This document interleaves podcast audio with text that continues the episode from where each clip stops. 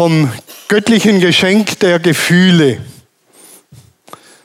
Lieber Vater, ich danke dir, dass ich fühlen kann. Ich weiß nicht, ob ihr das schon gebetet habt heute Morgen. Danke, Vater, dass ich fühlen kann. Dass ich Gefühle habe. Und wenn der Psalmbeter betet, dann sagt er am Ende, an mir selber erkenne ich, alle deine Werke sind Wunder. Dass ich schmecken kann, dass ich fühlen kann, dass ich hören kann, ist ein göttliches Geschenk. Und es ist das Alltägliche und wir sind uns dessen nicht bewusst. Heute Morgen seid ihr hier begrüßt worden von Begrü Leuten des Begrüßungsteams. Ihr habt in freundliche Augen geschaut, das hoffe ich zumindest. Und das löst etwas aus in uns, ohne dass wir es merken. Danke, Vater, dass ich fühlen kann. Und heute ist dran, ich bin verliebt. Jetzt weiß ich nicht, wer heute Morgen sagen kann, danke Vater, dass ich verliebt bin. Danke Vater, dass ich verliebt bin. Darf man das in einer Kirche überhaupt sagen? Danke Vater, dass ich verliebt bin. Predigtvorbereitungen sind für mich normalerweise eine inspirierende Reise. Ich habe Zeit, ich darf dem nachdenken, viel beten darüber, manches noch lesen, manches vertiefen. Aber die Vorbereitung auf diese Predigt, die war geprägt von ziemlich viel Stress. Ich schlafe sehr gut in der Nacht, aber die letzten zwei Wochen habe ich schlecht geschlafen, wenig geschlafen. Und ich bin nachts aufgewacht und dann ging das Thema verliebt in meinem Kopf, in der Gegend rum, in meinem Herzen, im Bauch, überall. Ich habe mir vorgestellt, wer wird hier sein, wenn ich darüber predige, über dieses emotionale Thema. Wer wird hier sein? Das sind Menschen, die sind verliebt. Über beide Ohren sagt man. Ich sehe es ihnen schon an. Die Augen leuchten rosarot. Die sind einfach nur dankbar und glücklich und jawohl, das ist mein Thema. Dann gibt es Menschen, die sind unglücklich verliebt. Ich erinnere mich da vage. Meine erste große Liebe war eine Lehrerin. Schwieriges Unterfangen, da irgendwann irgendwie zu landen, die 30 Jahre älter war als ich, eine attraktive Frau. War ich unglücklich verliebt. Mein Hund hat den Schmerz abbekommen, dem konnte ich alles erzählen. Dann gibt es Menschen hier, die wären gern verliebt. Und dann gibt es Menschen, die waren einmal enorm verliebt. Und irgendwie ist das Verliebtsein mit dem Alter verschwunden. Und das hat mich enorm herausgefordert. Was soll ich da überhaupt predigen? Und dann leben wir in einer Zeit, wo man ja extrem aufpassen muss dass niemand diffamiert oder diskriminiert wird. Da ist ein junger Mann, der ist verliebt und er sagt mir das und ich sage, Mensch, Kerle, das sieht mir dir überhaupt nicht an. Ich habe noch nie gesehen, dass du hier auf der Linnwiese deine Freundin in den Arm genommen hast, in die Luft geworfen hast, während des Saltos einen Kuss gegeben hast und zack. Ja, sagt er, ja. Es könnten ja Leute hier sein, die wären gern verliebt, dann darf ich das nicht machen. Und ich habe gedacht, wo sind wir denn hingekommen? Und heute will ich den Weg gehen, den einfachen, schlichten Weg, den Paulus vorschlägt. Und Paulus sagt, freut euch mit den Fröhlichen und weint mit den Weinenden. Wir wollen hier auch den Unterschied machen. Und wir wollen uns mit denen freuen, die verliebt sind, unbändig, lachen und schreien und kreischen und knuddeln. Und dann wollen wir mit denen weinen, die traurig sind. Aber wir wollen nicht alles nivellieren, so irgendwo treffen wir uns in der Mitte. Nein, wir leben radikale Balance. Wir freuen uns mit den Fröhlichen und wir weinen mit den Weinenden, mit den Traurigen. Das Segnungsteam nachher, die Anne und der Wolfgang, die nehmen auch oder vielleicht vorrangig die Traurigen gern und nehmen sie in den Arm und beten für sie und segnen sie. Das darf sein, aber bitte nicht alles nivellieren. Die alte Weisheit der Bibel kennt den Satz, alles hat seine Zeit. Lieben hat seine Zeit, hassen hat seine Zeit. Bäume pflanzen hat seine Zeit, Bäume ausreißen hat seine Zeit. Und der Weisheitslehrer sagt, lebt diese Zeiten intensiv und nivelliert nicht alles. Und ich glaube, hier im Westen ist uns vieles abhanden gekommen, weil wir vieles weder so rum noch intensiv leben, noch so rum. Und dann wird alles grau und eintönig, weil wir uns nicht mehr getrauen. So viel ganz kurz zur Vorrede. Verliebt sein ist schön. Das ist die erste These. Verliebt sein ist schön. Stimmt ihr dem zu? Ja, super. Prima. Sind wir uns schon einig. Verliebt sein ist schön. Vorrangig werden drei Hormone ausgeschüttet. Ich bin kein Mediziner, verzeiht mir, wenn ich hier vielleicht äh, dilettantisch ein paar Dinge sage, aber es hat mich voll erreicht. Das erste Hormon ist das Dopamin, das ausgeschüttet wird und Dopamin ist das Glückshormon. Man ist einfach nur glücklich, man könnte die ganze Welt umarmen. Es ist einfach nur schön, man ist zufrieden, alles ist gut. Das zweite ist das Oxytocin, das ausgeschüttet wird. Das ist das sogenannte sogenannte Schmusehormon. Das Hormon der Nähe, man berührt sich, man kuschelt ein bisschen und es ist einfach schön. Dopamin, Oxytocin, Oxytocin, ihr merkt, ich bin da nicht so daheim in dem. Und dann gibt es das dritte Hormon ist das Cortisol und das Cortisol ist ein Stresshormon. Das versetzt den Körper in Alarmbereitschaft. Nächtelang kann man WhatsApps schreiben. In zwei Nächten 7384 WhatsApps hau ich raus an die Person, in die ich verliebt bin. Ich habe Energie am Tag ohne Ende. Schreibe ich E-Mails und Posts, Bilder auf Instagram. Da ist eine Energie ohne Ende. Verrückt. Glückshormon, Schmusehormon, Stresshormon. Und man sagt, das hält man nicht lange aus. Ein halbes Jahr, dann ist man tot. Es gehört mit dazu. Aber die Zeit des Verliebtseins, die muss man leben und gestalten. Das ist eine wichtige Zeit. Ich erinnere mich noch an diese Phase in unserer Beziehung. Nichts Schöneres, als nur leicht den Finger meiner angebeteten Regina nur leicht berühren. Oxytocin, pur. Cortisol. Ich habe das Auto sauber geputzt. Da war eine Energie ohne Ende.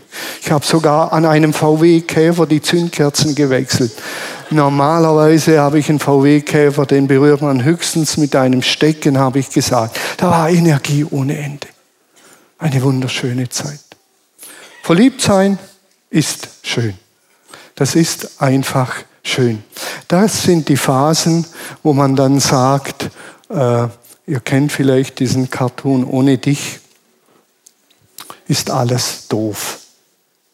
Ohne dich ist alles doof. Denn es gibt noch Hirnbereiche, Hirnareale, die werden heruntergefahren. Und die Hirnareale, die heruntergefahren waren, kann man messen im, im Gehirnscanner. Die heruntergefahren werden, sind die Hirnareale, die das kritische Denken beinhalten. Man denkt nicht mehr nüchtern. Deshalb sagt man, Liebe macht blind. Also die Hormone, Glückshormone, Schmusehormon, Cortisol hochgefahren, alles kritisch Denkende völlig runtergefahren auf Null. Ein ganz gefährlicher Mix. Dann sagt man, ohne dich ist alles doof. Das ist die Phase, ihr lieben Leute, die ihr frisch verliebt seid, wo man eine kleine Kurskorrektur vornehmen muss. Zumindest sollte es dann heißen, ohne dich ist nicht alles doof. Nicht alles. Manches, vieles, aber nicht alles. Denn umso höher die Phase war, die erste Phase, umso begeisternder die war, umso wilder die war, wird aus ohne dich ist alles doof, wird ohne dich ist nicht alles doof, wird dann mit dir ist alles doof. Irgendwann kippt es dann und das sind die Momente, wo die Träume platzen.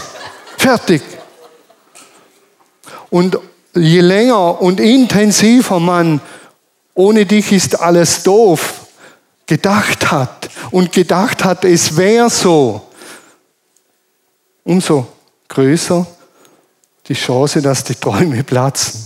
Also man darf ruhig schon nach der 7382. WhatsApp mal kurz nachdenken und sagen, vielleicht ist doch nicht alles doof, vielleicht könnte ich jetzt sogar schlafen. Drei Nächte durch WhatsApps geschrieben, jetzt könnte ich schlafen. Ohne dich ist nicht alles doof. Ein wichtiger Aspekt, den man im ersten lernen darf. Ohne aufzugeben, verliebt sein ist schön. Verliebt sein ist schön, ist einseitig. Verliebt sein ist schön und gefährlich. Im Hohen Lied, in der Bibel, das Hohe Lied, lesen wir diesen wunderschönen Vers, diesen aussagekräftigen Vers, wenn es heißt, unüberwindlich ist der Tod, unüberwindlich ist der Tod. Niemand entrinnt ihm, keinen gibt er frei. Unüberwindlich so ist auch die Liebe und ihre Leidenschaft brennt wie Feuer.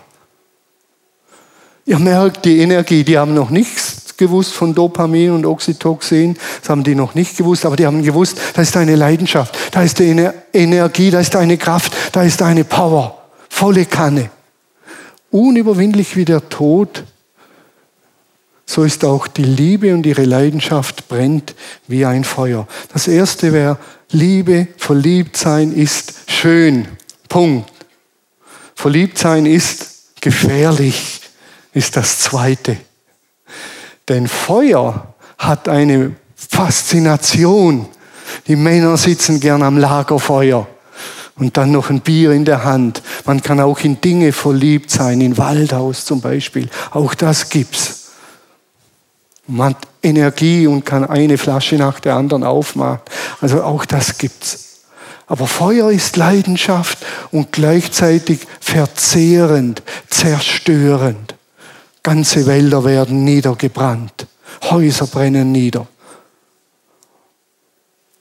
Und Salomo sagt hier, die Liebe ist faszinierend, schön. Aber gleichzeitig passt auf, Sie ist wie ein verzehrendes Feuer, brandgefährlich. Wenn ich verheiratet bin und mich in eine andere Frau verliebe, ist das brandgefährlich. Das ist eine ganz zerstörende Angelegenheit, wenn ich der nachgebe. Wenn ich mich in der Phase der Abi-Prüfung verliebe, endlos ist das brandgefährlich, wenn ich das auslebe. Wenn ich mich eben als Zwölfjährige in eine 40-jährige Frau verliebe, ist das brandgefährlich. Ich habe keine Chance bei dir, die war sowieso verheiratet. Da kommt der kleine Bub vom Land, schmächtig. Sein Parfüm war Kuhstall. Da hat man wenig Chancen. Und dann rutscht man ins Elend und bringt sich am Ende um. Brandgefährlich. Und da gibt es nur eines, und das muss ich hier in aller Deutlichkeit sagen, wenn ihr euch, egal welchen Alters, in den Falschen, die Falsche verliebt, dann gibt es nur einen Weg, radikal, konsequent, nein. Denn mit dem Feuer spielt man nicht. Der Volksmund sagt, das ist ein Spiel mit dem Feuer. Und mit dem Feuer spielen ist gefährlich. Mit dem Feuer spielt man nicht. Wenn ich mich hier in jemand verliebe, der hier ist und bin verheiratet und sage, ja, nur am Sonntag sitze ich zu der Person hin, nur am Sonntag. Das brandgefährlich. Da gibt es nur eins, Finger weg, Augen zu, diagonal sitzen, ganz weit weg. Am besten hier vorne, dass man den anderen nicht sieht. Ganz wichtig an dem Punkt kennt die Bibel keinen faulen Kompromiss. Ganz klar. Und das muss ich sagen. Hände abacken, Augen rausreißen, Augen zu, fertig. Ich habe schon so viel Elend erlebt, wenn man die Gefährlichkeit der Verliebtheit nicht im Auge hat. In dem Ganzen treibt mich natürlich um, das muss ich auch sagen, das gehört mit dazu, dass wir in einer Zeit leben, die extrem emotionalisiert ist, extrem visualisiert und extrem geprägt ist. Leb dich aus. Und das sind solche Botschaften, Finger, ab, äh, Finger abhacken, auch den Finger, Hand und Auge, was Jesus gesagt hat, die mögen wir nicht. Aber es gibt keinen Weg. Ihr erinnert euch an meine erste Predigt vielleicht, als ich gesagt habe, die Lippen der fremden Frau, der fremden Frau, schmecken süß wie Honig und wenn du sie gekostet hast, werden sie bitter wie Galle.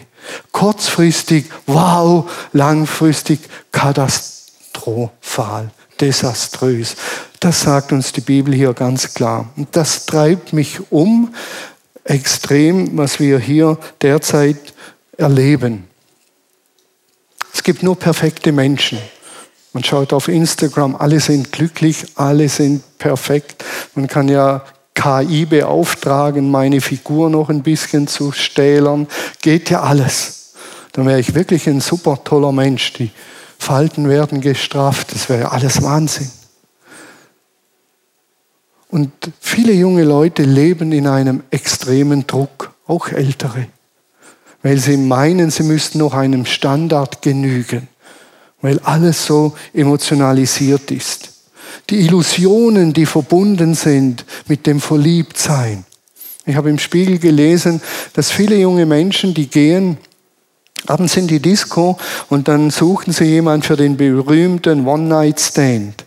Und dann finden sie jemanden und dann kommt man sich näher und dann schreibt der Redakteur, 80 Prozent dieser Menschen gehen alleine nach Hause und befriedigen sich selber, sowohl Männer als auch Frauen, weil sie Angst haben zu versagen, weil sie Angst haben, wenn sie das Hemd ausziehen, dann ist hier nicht ein Sixpack, sondern ein ganzes Fässchen und das wäre peinlich.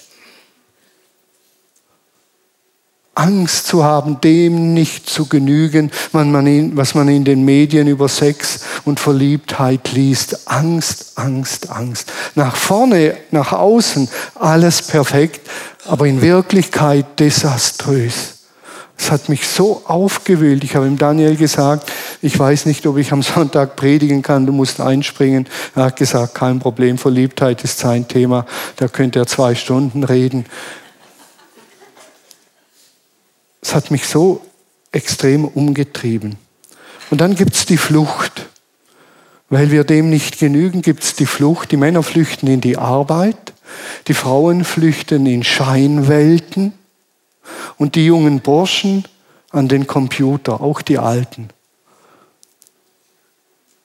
Statt Sozialkontakte, gute Berührungen, zieht man sich einen Porno rein im dunklen Kämmerlein, im dunklen Zimmer.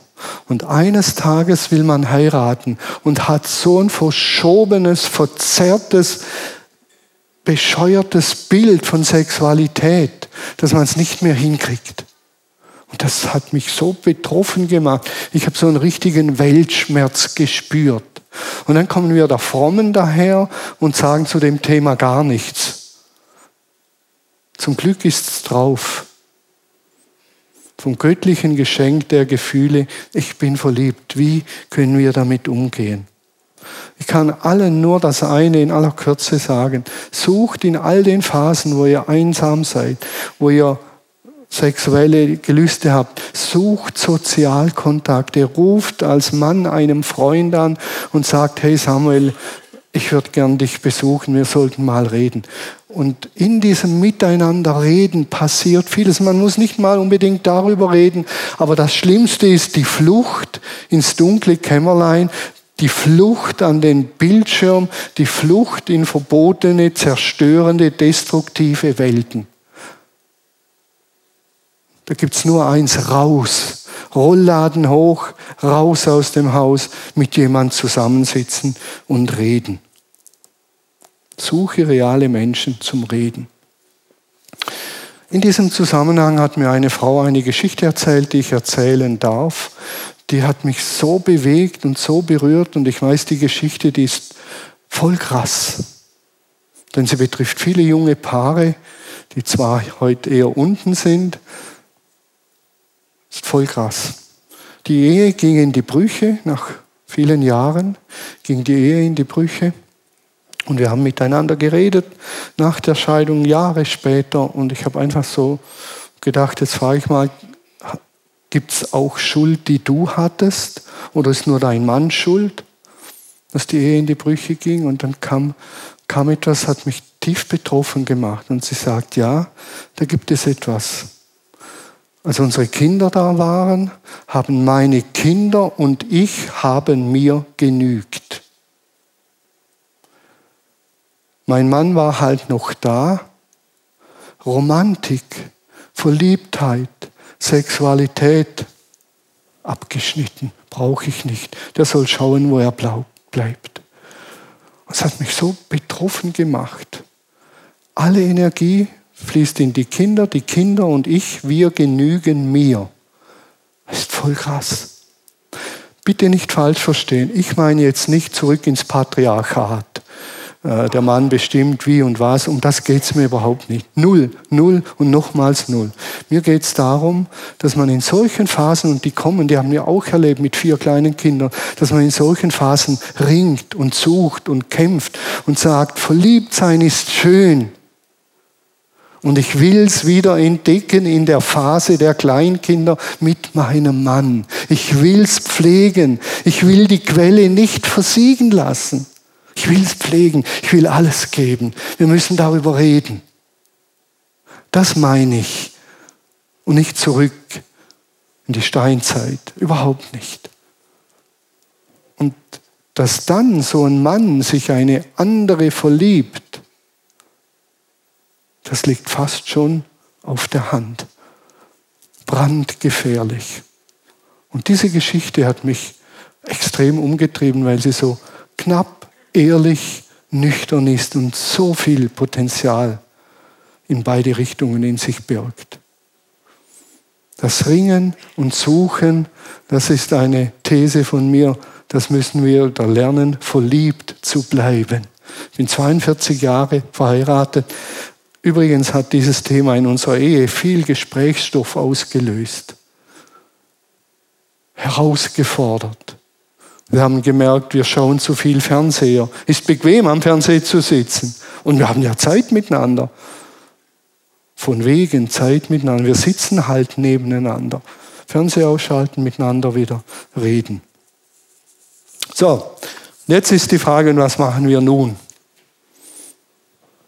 Verliebt sein ist schön, verliebt sein ist gefährlich, ist eine wilde Angelegenheit. Und was machen wir mit dem allem?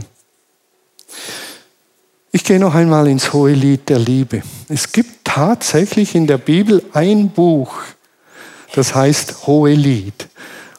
Übersetzt könnte man sagen, das Lied aller Lieder. So wie Jesus der Herr aller Herren ist, gibt es in der Bibel ein Buch, das Lied aller Lieder. Das Lied schlechthin.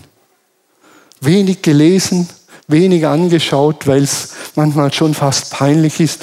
Zwei Zitate aus dem Hohen Lied. Das erste ist, dass er sagt zu seiner Freundin, deine Füße sind reizend in den Schuhen, du Fürstin. Ich weiß nicht, ob ihr sowas schon mal Bernd zu Daniela gesagt hast. Und das Rund deiner Hüften ist das Werk eines Künstlers einer Schale, der niemals edler Wein fehlen möge, gleicht dein Schoß, süßes Mädchen. Hallo? Das sind Künstler, Poeten. Wie ein Hügel von Weizen ist dein Leib. Rund und golden und von Lilien umstanden. Deine Brüste sind lieblich wie zwei junge Gazellen.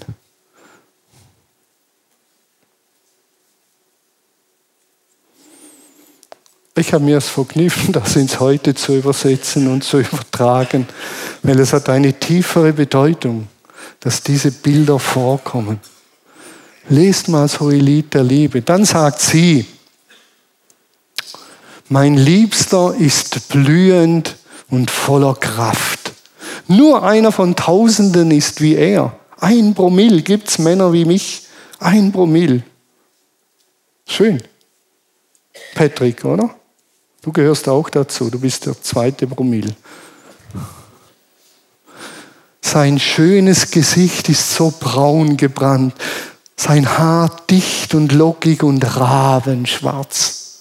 Die Augen sind lebhaften Tauben gleich. Ganz weiß sind die Zähne, als hätten sie gebadet in Bächen von reiner Milch. Was für Bilder. Zähne kommen übrigens immer wieder vor, auch bei der Beschreibung der Frau. Sie stehen in Reihe und Glied und es fehlt nicht einer.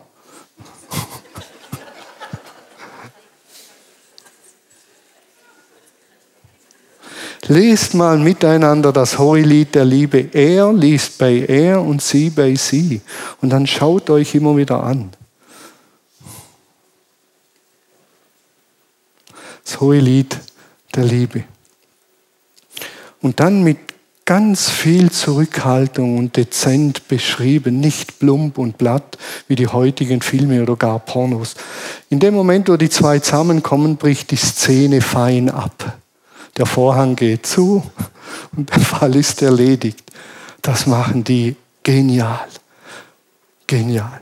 So, Lied der Liebe, nächste Folie werdet ihr sehen, ist ein Kunstwerk, prachtvoll, wunderschön. Hier seht ihr die Linien dieser zwei, nimm mich mit zu mir, mit zu dir, folge mir, ach, dass er mich küsse. Und dann gehen die ihren Weg verschlungen, gehen wieder auseinander, suchen einander, finden einander, starke Sehnsucht, suchen und finden, die Freude an körperlicher Anziehung, alles. Und dann seht ihr hier Deine Augen sind wie die Tauben, was ich vorgelesen habe. Das sind Bilder. Einfach Bilder. Der hat nicht Augen, die Tauben sind. Und seine Zähne, die triefen nicht von Milch. Ist nicht bildlich gemeint, aber poetisch. Und das gibt Spielraum für unsere Poesie. Ganz wilde Zusammenstellung von Bildern einfach nur schön, schön, schön. Und zum Schluss der Garten Eden, und das ist, worauf ich ganz kurz hinaus will. Äh, ein Schlüsselmerkmal, wenn ihr das Hohe Lied der Liebe lest, ein Schlüsselmerkmal ist der Garten Eden. Es geht alles wie zurück in den Garten Eden. Mann und Frau sind dort nackt, verletzlich und trotzdem vereint und sicher in einer Beziehung ohne Sünde.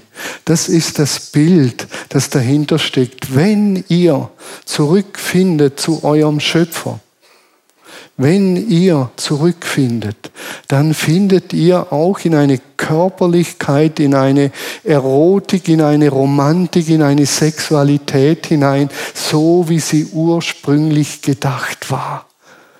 Faszinierend diese Gesamtkomposition. Das Hohe Lied gibt Hoffnung, wenn wir die Stoßrichtung verstehen. Unglaublich schön.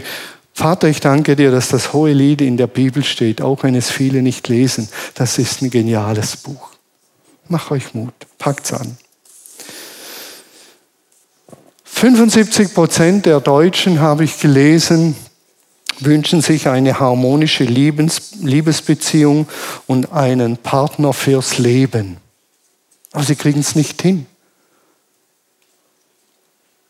weil vieles, und da gehört das Verliebtsein als tragendes Element, das Schmusehormon, Oxytocin, gehört mit dazu.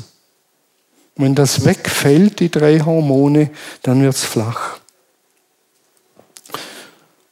Meine nächste These ist, verliebt sein ist zu wertvoll, als dass man es nur am Anfang pflegt. Das ist zu wertvoll, als dass man es die ersten zwei, drei Jahre pflegt, sondern das muss das ganze Leben gepflegt werden. Die Frommen sagen, das Verliebtsein wird durch die wahre Liebe ersetzt und dann ist Verliebtsein weg. Ich behaupte, das Verliebtsein mit der Liebe erst richtig schön wird.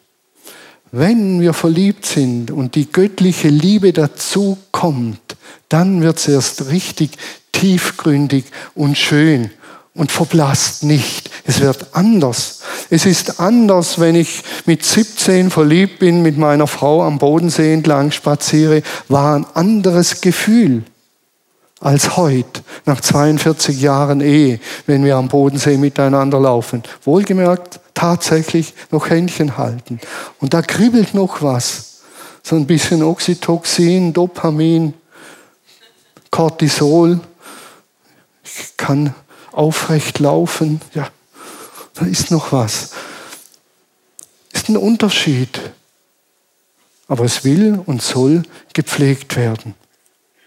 Verliebtsein ist zu wertvoll, als dass es nur am Anfang gefühlt werden will. Das ist eine meiner Thesen. Die Bibel kennt das. Wenn ich die Geschichte von dieser Frau erzählt habe, ist die Alternative nicht weggehen zu einer anderen. Die Lippen der fremden Frau schmecken süß wie Honig. Und der Sprücheschreiber bietet eine Alternative. Und wenn die Liebe erloschen ist, dann sagt er nicht, dann geh halt zu einer anderen, sondern dann sagt er, freue dich an der Frau, die du jung geheiratet hast. In ihren Armen kannst du dich selbst vergessen. Finde zurück. Gib alles, ring darum. Da kommen noch ein paar erotische Bilder, die habe ich weggelassen. Ihr könnt es nachlesen, die sind wunderschön. Die lasse ich mal weg. Sonst gehen die, Reihe, die Gedanken der Männer in allerlei äh, Richtungen. Aber dieser Vers begleitet mich seit vielen Jahren und ich finde ihn so schön wegweisend. Freue dich an der Frau, die du jung geheiratet hast. Der sagt nicht, freue dich an der jungen Frau, sondern an der Frau, die du jung geheiratet hast. Wir haben tatsächlich jung geheiratet.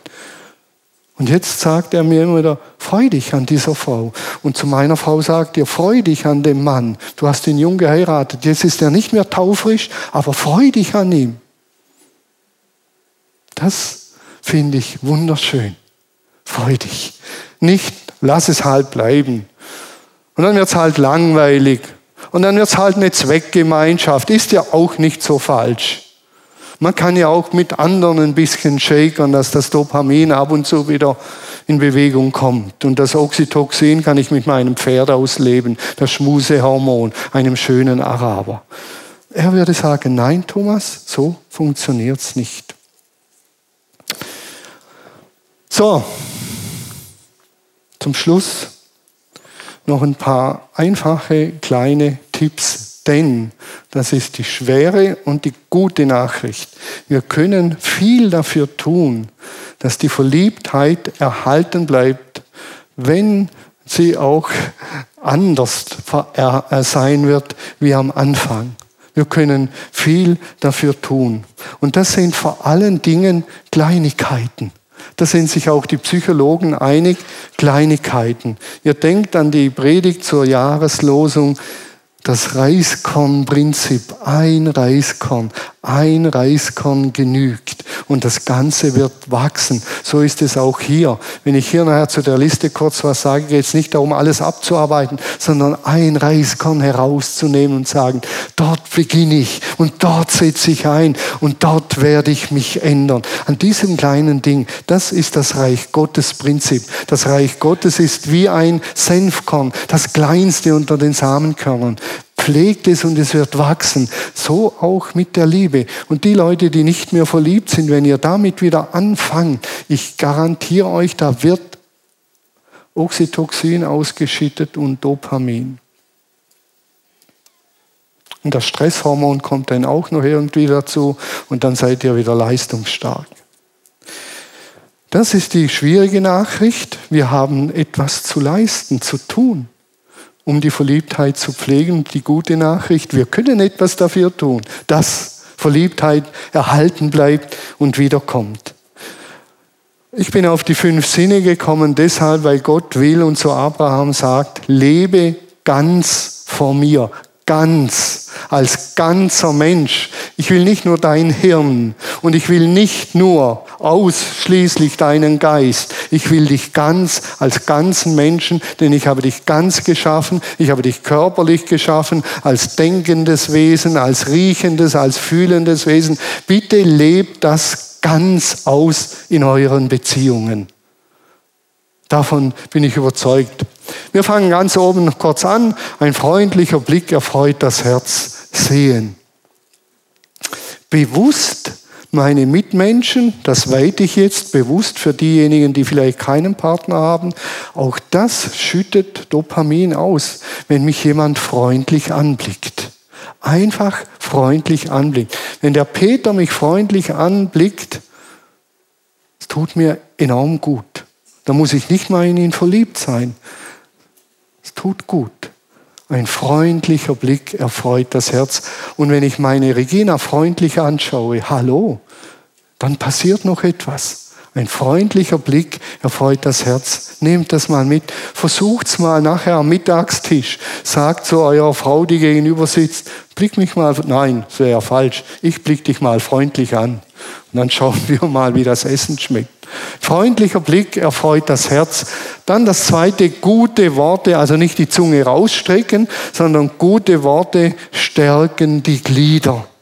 Das gute Wort, das aufbauende, das ermutigende Wort. Schön, dass es dich gibt. Schön, dass wir miteinander essen können. Danke, Vater, dass wir miteinander frühstücken können. Und dann gibt es da die 5 zu 1 Regel, die ich euch auch mit auf den Weg gebe. 5 zu 1 besagt nichts anderes. Wir brauchen fünf gute Interaktionen, um eine negative auszugleichen. Wir brauchen fünf lobende Worte, um ein kritisches auszugleichen. Und wir machen das ja umgekehrt. Fünf Schwieriges und eine gute Sache noch am Ende. Das soll kein Spiel werden, ein Aufrechnen, ein Nullsummenspiel, sondern es geht darum, wenn ich mit meiner Frau fahre, stresst die das enorm, mein Fahrstil. Der ist für sie, für mich ist der völlig entspannt. Jesus sagt, du machst das gut, da bin ich überzeugt. Aber meine Frau empfindet das anders. Und wenn ich wieder mal so gefahren bin, dass sie in Stress gerät, muss ich fünf Fahrten machen, wo ich alles gebe, dass sie sich sicher und wohl fühlt. Fünf Fahrten mit einem kaum zu bändigenden Opel Astra. Das ist für einen Mann eine Herausforderung. Aber fünf Fahrten mache ich dann. Fünf. Und dann kann ich wieder mal ein bisschen mich ausleben. Fünf zu eins Regel fünfmal Gutes, Lobendes sagen, dann kann ich auch mal sagen, keine Ahnung was. Und was hier wichtig ist, was meine Aufmerksamkeit bekommt, wird mehr. Wenn ich auf die guten Eigenschaften meiner Frau schaue, tatsächlich finde ich da viele, tatsächlich. Und die werden immer mehr. Wenn ich auf die negativen schaue, finde ich tatsächlich auch welche. Und die werden auch immer mehr. Was meine Aufmerksamkeit bekommt, wird mehr. 80 Prozent meiner Aufmerksamkeit auf das Gute lenken, 20 Prozent auf das Schwierige. Das soll nicht totgeschwiegen werden, sonst bauen wir ein Scheinhaus auf. Aber diese Dinge gilt es zu berücksichtigen, das ist zutiefst biblisch. Wie goldene Äpfel auf silbernen Schalen. So sind die richtigen Worte zum richtigen Zeitpunkt. Lob, Kritik, ehrlich sein. Zuhören, verstehen wollen. Verstehen wollen. Ich will meine Frau verstehen wollen. Ich kann es fast nicht nachvollziehen, dass sie mit meinem Fahrstil Schwierigkeiten hat. Kann ich fast nicht nachvollziehen. Ich muss sie immer wieder fragen, erklär's mir, was geht in dir ab? Was läuft denn so? Wovor hast du Angst? Verstehen wollen. Ich bin ein Bauerbauer. Jetzt hängt meine Frau tatsächlich diesen Winter so ein kleines Teil auf, um die Meisen zu füttern. Das gibt es ja auf der Landwirtschaft gar nicht. Meisen füttern.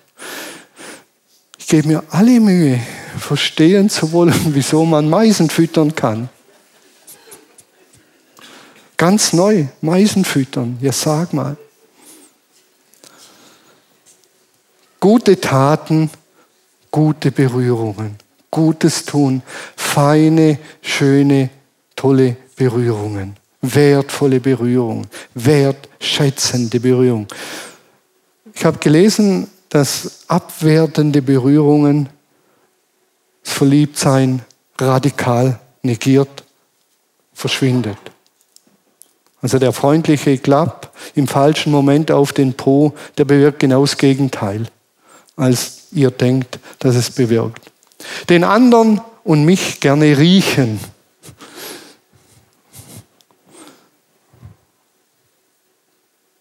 Gerne riechen. Ihr kennt das? Der kann sich selber nicht riechen, sagt man im Volksmund. Der kann sich selber nicht leiden. Das meine ich mit riechen umfassend. Seinen Körper als gesamte Person, sein Deo, sein Parfüm.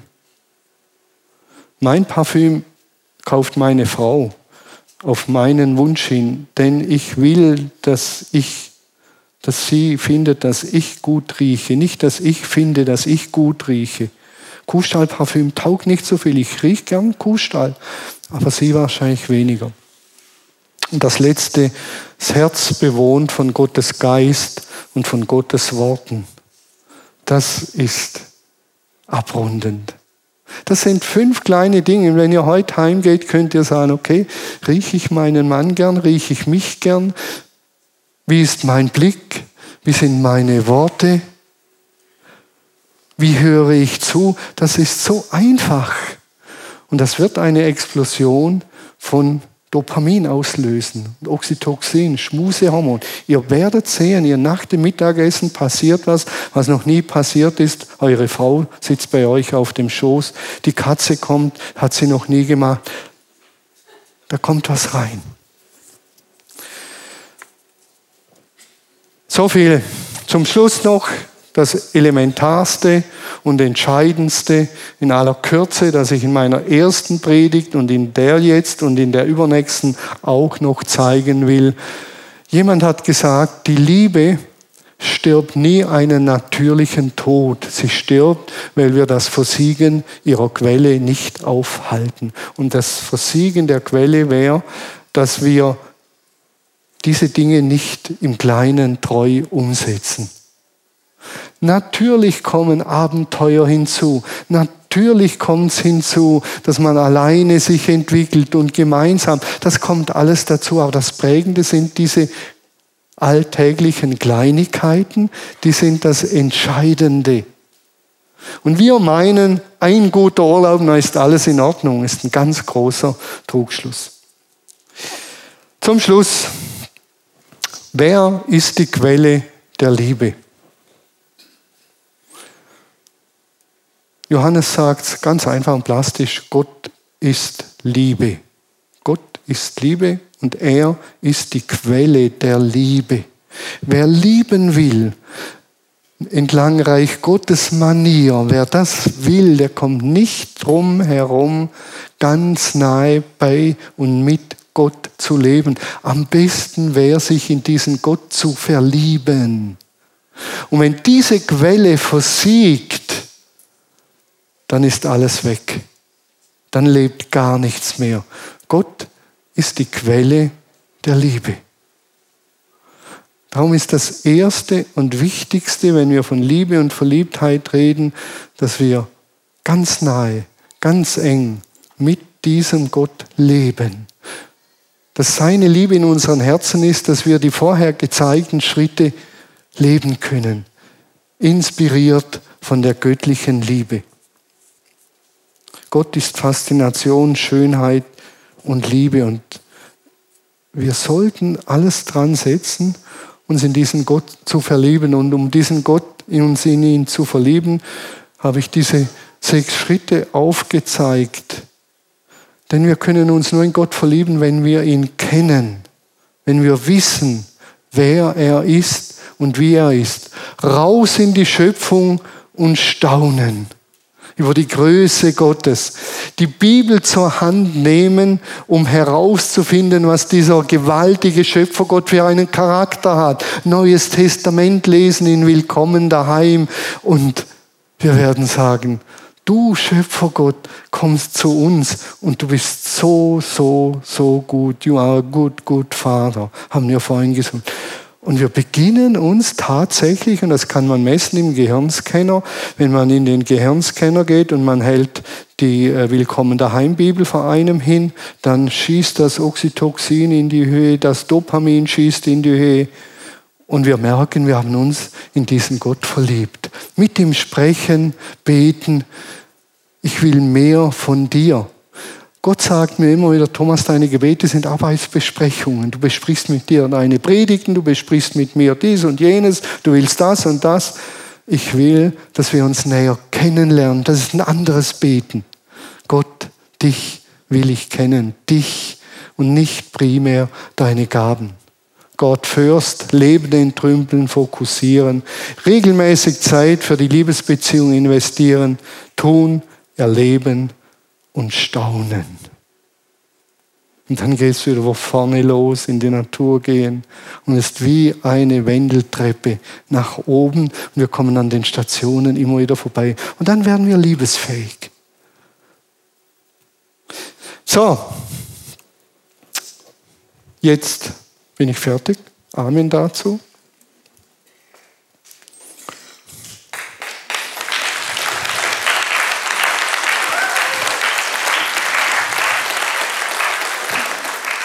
Und ich kehre kehr an Anfang zurück. Die, die verliebt sind, freut euch unbändig. Seid dankbar.